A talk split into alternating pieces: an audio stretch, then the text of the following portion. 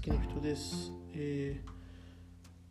ちょっと4月からですねあの火曜の夜にダラダラ喋ることに、えーなりました。はい。なので、えー火曜の夜に喋ったものを水曜日にアップするという形に、えしていこうと思っております。え、っとですね今回、まあ、4月ってことであの改変期ですね。テレビ好きにとってはあのもろもろ感情入り乱れる改変期なわけですけどその中でえーっと新番組ですね。始まった新番組とあと、まあ、単発の番組もいくつか感想と思うんですけどちょっとその前にですね、えー3月で、えー終了してしまったですね。改編突破できなかった番組へのちょっと哀悼の意を示したいなと思います。まず勇者ですね、えーテレビ東京の深夜に放送されててで秋に、えー10時半土曜10時半っていう枠で、えー移動したんですけど半年で終わりました。本当余計なことをしてくれたなって感じなんですけどはい。でまあ本当4年間放送あったんですけど本当に独自のグルーブっていうんですかねノリっていうか今でこそこうさらば青春の光とかチョコレートプラネットとかテレビでめちゃくちゃ見ますけどまあ本当その初期には結構ゲストでいっぱい出てたりとかですね。まああのなんかこういうコント師みたいな人たちが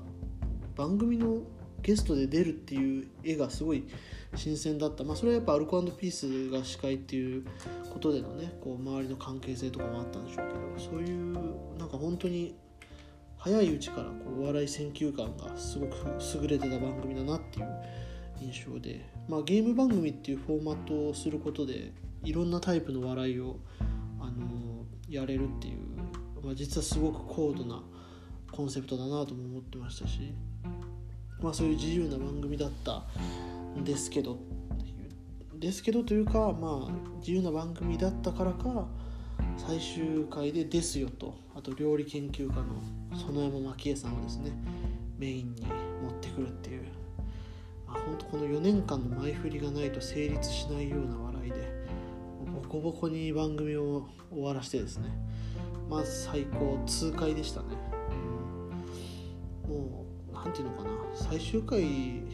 てやっぱこれぐらいやんないとこ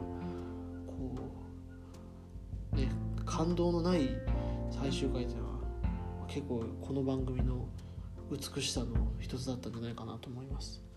配信の方では続くっていうですね結構コロナ禍をあのコロナ禍の中でねこう番組のネット配信みたいな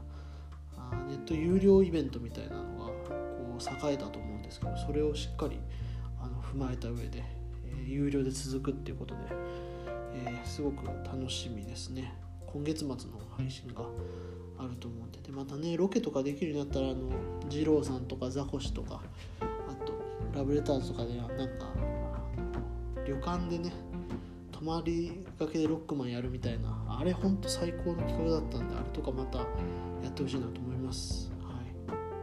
い。でえっともう一番組ですね。終わっちゃったんですけど秋山とパンですね。これもういつかあのなんか特集したいなって思ってたぐらいに好きだったんですけども終わっちゃって。えーまあその説明するのも野暮なんですけど、まあ、パン屋さんをロバートの秋山が巡って、まあ、グルメレポートとかする。あまあおしゃれな番組の体で始まるんですけどパンを食べる直前に秋山さんがその虚言ですね。あなんか真っ赤な嘘を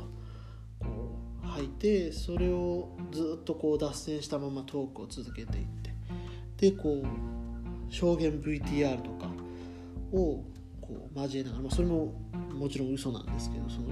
証言 V を交えながらこうその秋山さんの虚言が事実であるっていうことその前提をこう立ち上げていくっていうような番組だったんですね。で最終的にこう申し訳程度にパンを食べるっていうまあ説明するとこうなんかこの番組の持ってる尊さみたいなのが結構ちょっと失われていくような感じもあるんでちょっとあれなんですけどその一見すると本当に誰も何の説明もせずに誰も突っ込まないんですよね。これが結構特徴だと思うんですけど、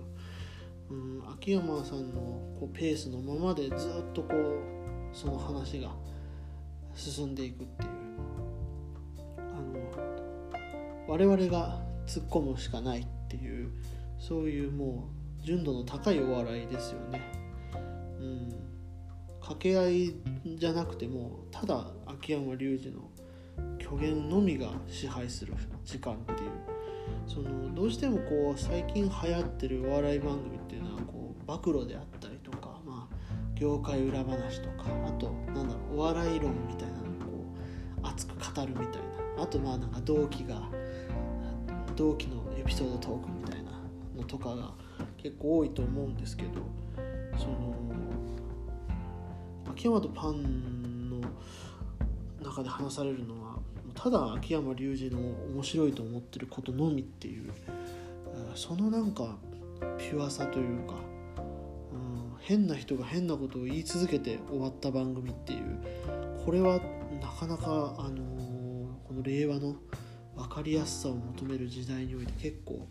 希少な作品だったんじゃないかなと思います。うんまあ、その虚言っていうのがですね本当いろいろあってあのまバンクシーと友達だであるとかあとあのキャップのつばをねラッパーさんとかかぶってるキャップのつばをまっすぐしたのは秋山だとかあとあのアイドルの PV とかでなんかこうキャッキャはしゃいでるシーンあれは全部秋山が演出しているであるとか、まあ、そういう本当に、まあ、些細な日常の些細な瞬間みたいなのをこうキャッチした話なんですけど。うん。だからそこにこうそれっぽい本当証言とか、えで映像が残ってたりするんですよね。なんかいきなりステーキのあのマスクあの笑顔が見えるマスクっていうか透明マスクを始めたのが秋山だみたいなので本当にライブの中でそのやってる映像が残ってたりとかですね。なんかそういうこう虚実入り乱れるような あの仕上がりになってて。でまあそもそもその秋山隆二という男が何を面白いと思ってるのかっていうこういう隙間の笑いですよね。っていうのをいかに過ぎているのか。でこういう細かいところからコントにどんどん仕上げていくんだろうなっていうその過程が見えるような、うん、まあ秋山っていうか、まあ、ロバートの笑いの強さというか、うん、それを解剖できるようなすごく良質な番組だったなと思いました、まあ、2000年代からずっとね本当にこう人気の維持率すごい、あの、芸人さんだと思うんですよねロバートだからそのなんかこう歴史のを紐解けるような番組だったんじゃないかなと思いますね。うん、でえー、っともうだいぶ喋りましたけどこっからが本題でして、えー新番組ですねすごくあの楽しみな番組がいくつも始まってるんですけど中でもやっぱりあのマジカルクリエイターズマジカルラブリーの冠番組がですねテレビ東京で始まりましてまあこれ本当にすごいいいですよね。本当ゴールデンとかちらっとこう見たりすると本当に絶対にはや絶対にこう注目度だけで呼ばれてるだろうみたいなクイズ番組とかに出て全然なんか良さ出てないなみたいなのがあってそれがまあそれはそれでチャンピオンやってんなって思うんですけど、うん、やっぱこのテレ東深夜で冠っ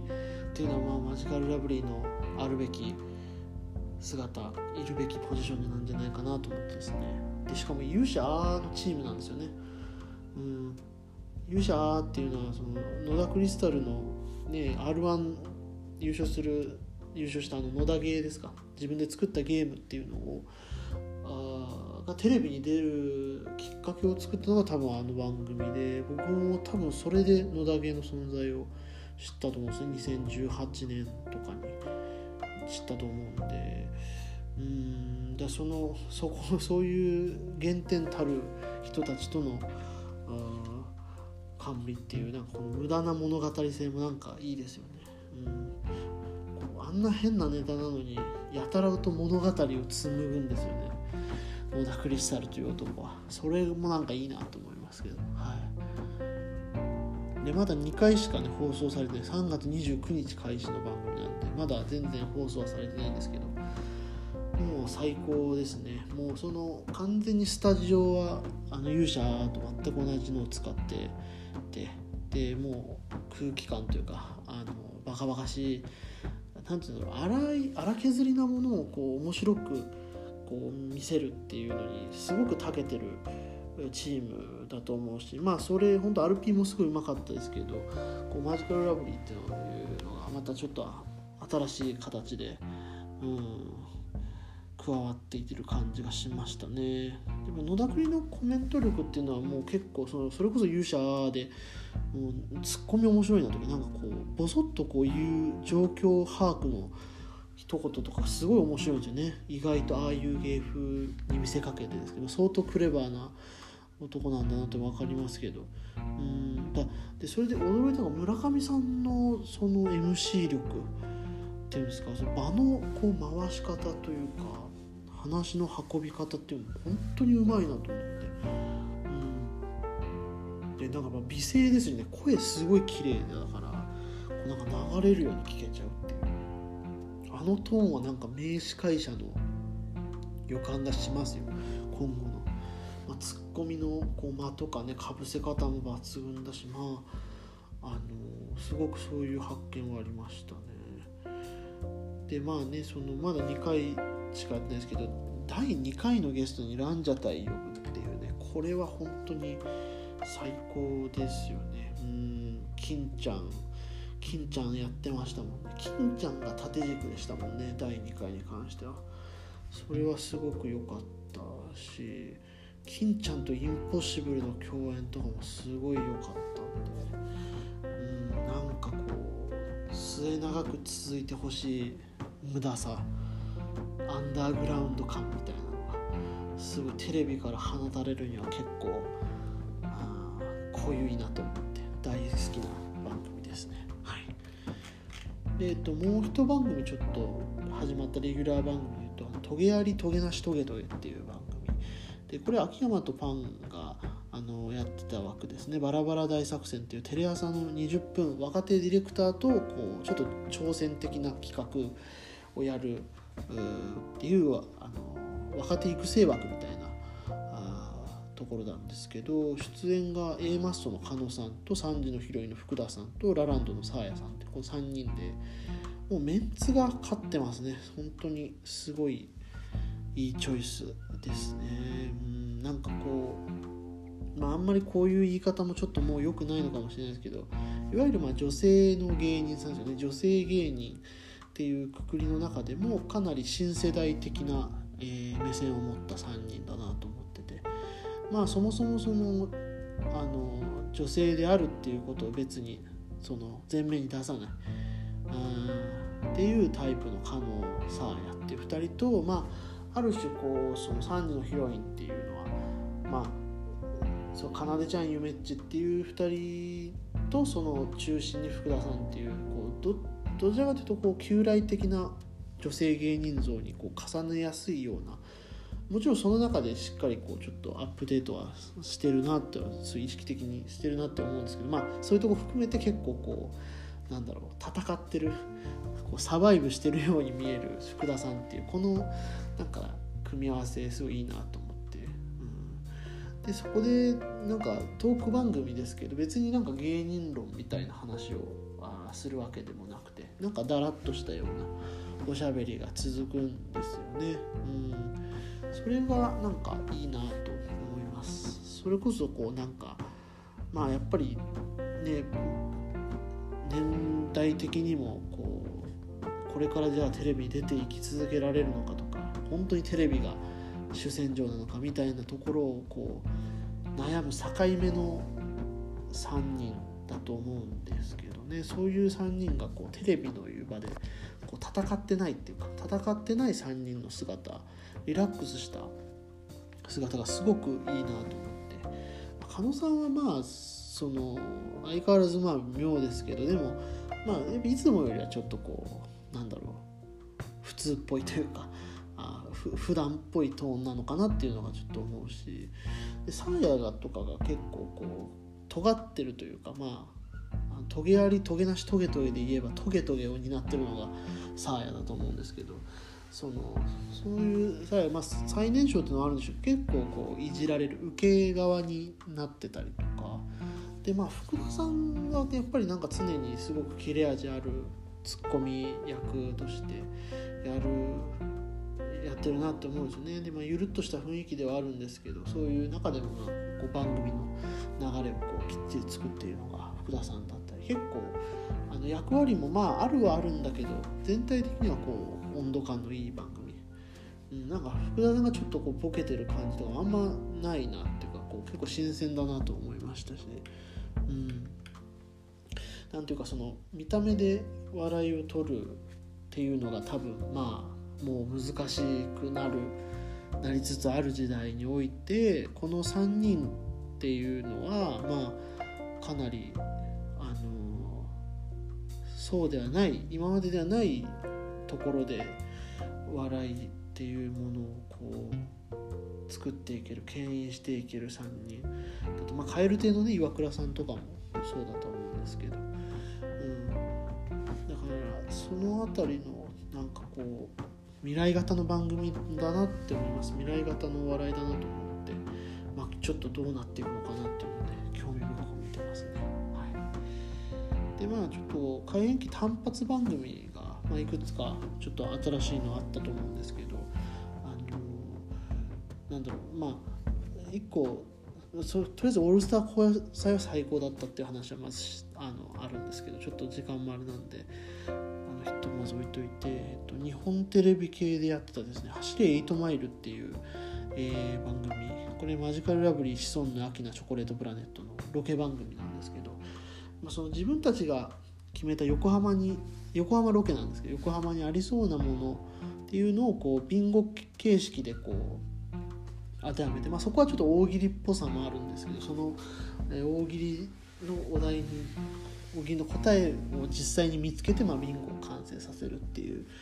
うん、なんかこうどっかで見たことある感じはするんだけどこうなんかメンツがねアキナとかやっぱ意外だなと思ったし、うん、そういうなんかこう見たことないあのキャスティングのお笑い番組が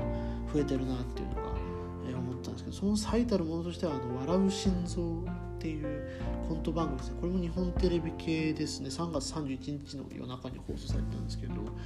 えー、これメンツがマジカルラブリー。ほんとすごい出てますね、まあ、自分が意識的に見てるのもあるんでしょうけどマジカルラブリーの参加率が本当に増えてもうめちゃめちゃ嬉しいですね。でマジカルラブリーとシソンヌと空気階段と日本の社長という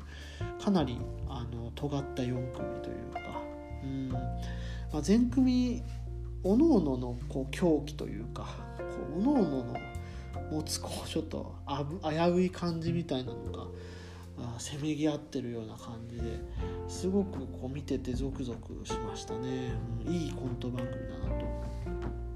こう何て言うんだろうコント番組スタジオコント番組って2000年代は冬の時代あ2010年代かな冬の時代だと思うんですけどこう2010年後半ぐらいからフジテレビの「ただいまコント中」であったりとか NHK のコントの日、まあ、NHK は「ライフとかねもうあの文脈もありますからあれですけどあるいはテレ朝の「東京ベイビーボーイズ9」とか本当に結構あの増えてると思うんですけどどれも結構しっかり作り込んだコントで面白いんですけどなんかこうやっぱ上品な感じ、うん、バグが起きづらいっていうんですかね。うん。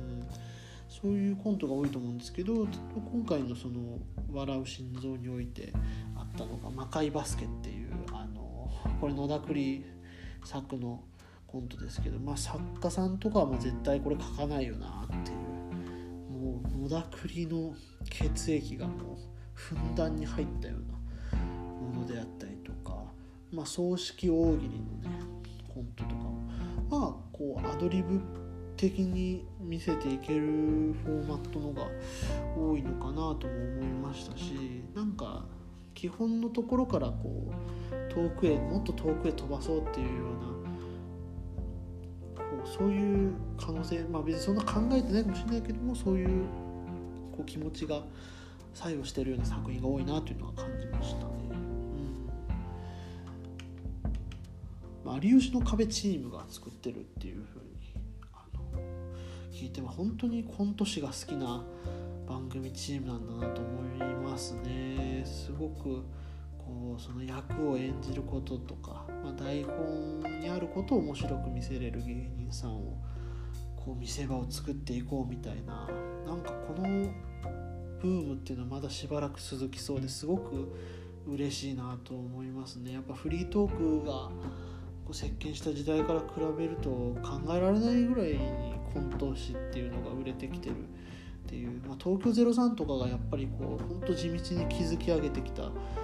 う道筋の上でこうしっかりとこう花が咲いてるなと思いますよね。加賀屋も復活しましたしね。キングオブコントが本当今年は